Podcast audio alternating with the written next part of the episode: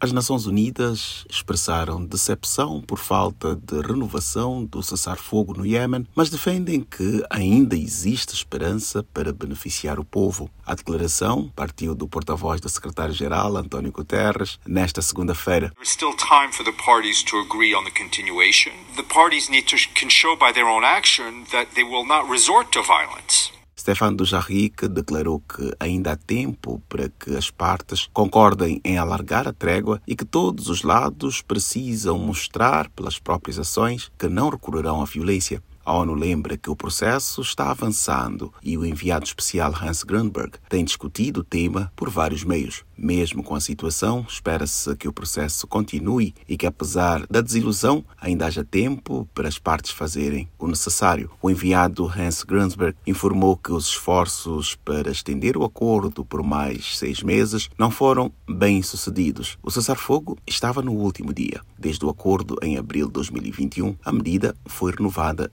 duas vezes. Da ONU News em Nova York, Eleutério Gavan.